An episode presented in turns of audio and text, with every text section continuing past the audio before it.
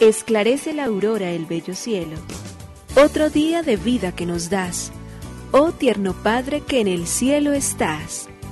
A esta hora, unamos nuestros corazones en alabanza al Señor, Creador de todo cuanto existe. Compartamos el Evangelio. Reflexionemos en su palabra. Esto es, Esclarece la Aurora, con el Padre Antonio Ramírez. Bienvenidos.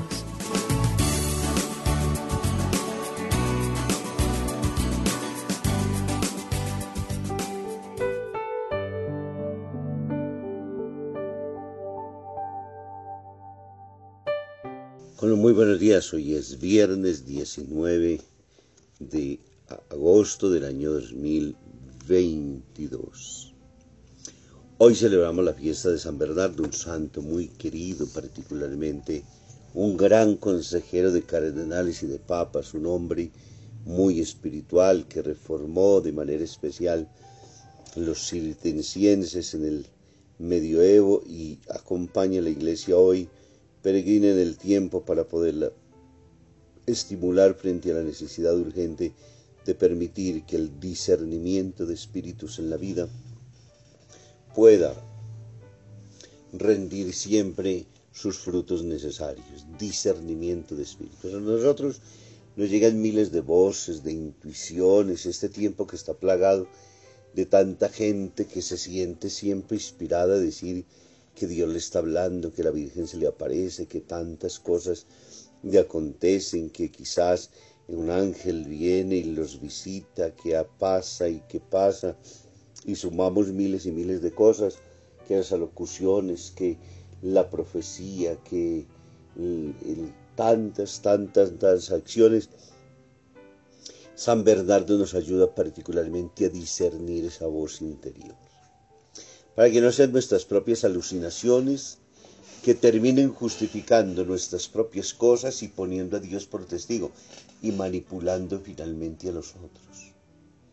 Lo más peligroso precisamente de esas famosas alocuciones, de esas revelaciones que la gente a veces tiene, hay algunas que son verdaderas, pero entre más verdaderas son dos criterios importantísimos. La primera, una acción profundamente humilde, Segunda, una necesidad urgente siempre de no individuar pecados, ni de estárselos gritando, ni enrostrando a nadie, ni, considerarse superiores a los demás, nunca revelando vida íntima y los pecados, porque es la libertad finalmente lo que Dios pone delante de nosotros para que reconozcamos nuestras propias faltas. Y ese es el encuentro con Dios la invitación a la conversión, el llamado a conocer de pronto algunos tiempos y algunas cosas pueden darse, pero mucha prudencia particularmente frente a ello. Y San Bernardo nos ayuda a hacer esa acción mediática para que discernamos nosotros esos espíritus y podamos entender qué es lo que Dios está queriendo, qué es lo, cómo es la manera como Dios está obrando, qué es lo que está aconteciendo en nuestra propia vida, cómo podemos ayudar a nosotros y cómo nos podemos ayudar a nosotros mismos.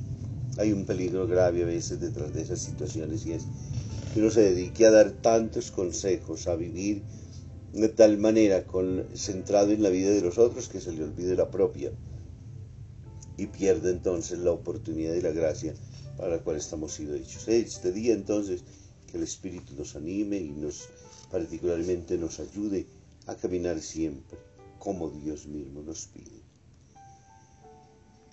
Por eso le decimos gracias, oh Señor, Creador del universo, oh Padre nuestro que en el cielo y en la tierra estás. Nos unimos a la Iglesia Universal que ora. Esclarece la aurora el bello cielo, otro día de vida que nos das. Gracias a Dios, Creador del universo, oh tierno Padre que en el cielo estás. Nuestras voces unimos al concierto que el universo eleva ya en tu honor. Desde la tierra al cielo más profundo, tierno Padre magnífico Hacedor, conserva nuestras almas sin pecado, a nuestro cuerpo da fuerza y salud, y nuestra mente ilumina piadoso con un rayo benéfico de luz. Por nuestra amada patria suplicamos, por la iglesia elevamos oración, por nuestros amados padres y familia, siempre dichosos los hagas tú, Señor. En tu santo nombre, comenzamos este día de vida que nos das. Haz que lo acabemos santamente, oh Padre nuestro que en el cielo estás.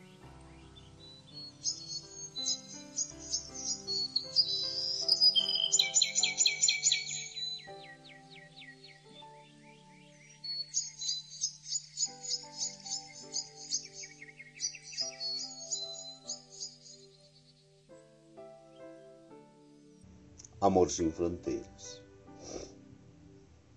Francisco Pizarro era un hombre generoso y magnánimo. Cayó al río uno de sus servidores indios y él, arrojándose al agua, le salvó la vida, con gran riesgo de la suya. Uno de los capitanes que estaban con él le dijo, ¿Cómo arriesgas una vida tan valiosa e importante como la tuya para salvar a un indio?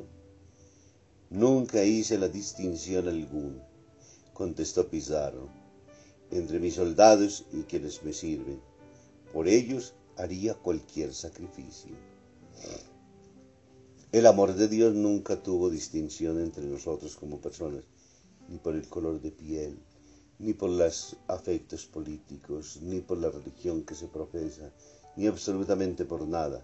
Su acción es servirnos y amarnos, entregar la vida por nosotros entendiendo que todos somos imagen y semejanza de Dios. Así es como Dios se ha glorificado en nosotros y se sigue glorificando, porque nosotros somos imagen suya, somos hechos por sus manos poderosas y benditas. Somos confeccionados y entretejidos en el silencio oscuro del seno de nuestras madres, donde Dios va con las pinceladas de su amor tocando todos y cada uno de nuestros miembros, donde va llenando de las perfecciones infinitas con las cuales nos ha hecho, porque somos obra de sus manos, porque somos la creación suya. Lectura del Santo Evangelio según San Mateo, capítulo 22, versículo del 34 al 40. En aquel tiempo los fariseos, al oír que Jesús había hecho callar a los saduceos, formaron grupo y uno de ellos, que era experto en la ley, le preguntó para ponerlo a prueba, Maestro, ¿cuál es el mandamiento principal de la ley? Él le dijo, Amarás al Señor tu Dios con todo tu corazón, con toda tu alma, con todo tu ser. Este mandamiento es el principal y primero. El segundo es semejante a él, amarás a tu prójimo como a ti mismo. Estos dos mandamientos sostienen la ley entera y los profetas. Palabra del Señor. Gloria a ti, Señor Jesús. El Evangelio de Mateo hoy en el capítulo 23, versículos del 1 al 12. Entonces, ahora se acercan a Jesús muchas personas precisamente para decirle y para pensar en relación a Él. Los maestros de la ley y los fariseos se sientan en la cátedra de Moisés. Es Jesús colocando precisamente en guardia a sus discípulos como en guardia a todos y cada uno de nosotros. Hagan y guarden lo que les digan, pero no sean insoportables, como ellos muchas veces, con los fardos que atan a los demás, y ellos no están dispuestos ni siquiera a cargar con un dedo. Cuando estamos en una posición a veces de autoridad, es fácil que en la vida nosotros comencemos a pensar o para perfeccionar a los otros o para cargarlos finalmente de fardos insoportables, a veces inventar miles y miles de normas. Eso le pasó al pueblo de Israel nos pasa muchas veces a nosotros también en la iglesia de hoy. Y tenemos que ver la resistencia tan grande que se crea frente a cosas que no tienen finalmente ningún tipo de sentido y que son solamente tradiciones creadas humanamente. Se dicen que cuando el Papa Pío XII era, ejercía el pontificado, algún día le dijo a una de las religiosas que servía en la casa que por favor pusiera un puesto más porque iba a ir un monseñor a hablar con él de algunos proyectos. Esta monja se escandalizó y fue donde el maestro de ceremonias y el regente de la casa pontificia le dijo, el papa se ha enloquecido, es pazzo el papa. Le dice, ¿por qué hermano? Entonces dice, porque me ha dicho que coloque un puesto más en la mesa. Y entonces este monseñor, también de igual manera escandalizado, viene y le dice, Santidad, me han dicho que usted está pidiendo que coloquen un puesto más en la mesa. Entonces dice, sí, yo lo he pedido. Le dicen, Santidad, usted no puede comer con nadie. Y dice, ¿y dónde está dicho eso? Dice, la tradición, santidad, no puede. Nadie en el mundo, un ningún mortal, puede ver al Papa masticar los alimentos.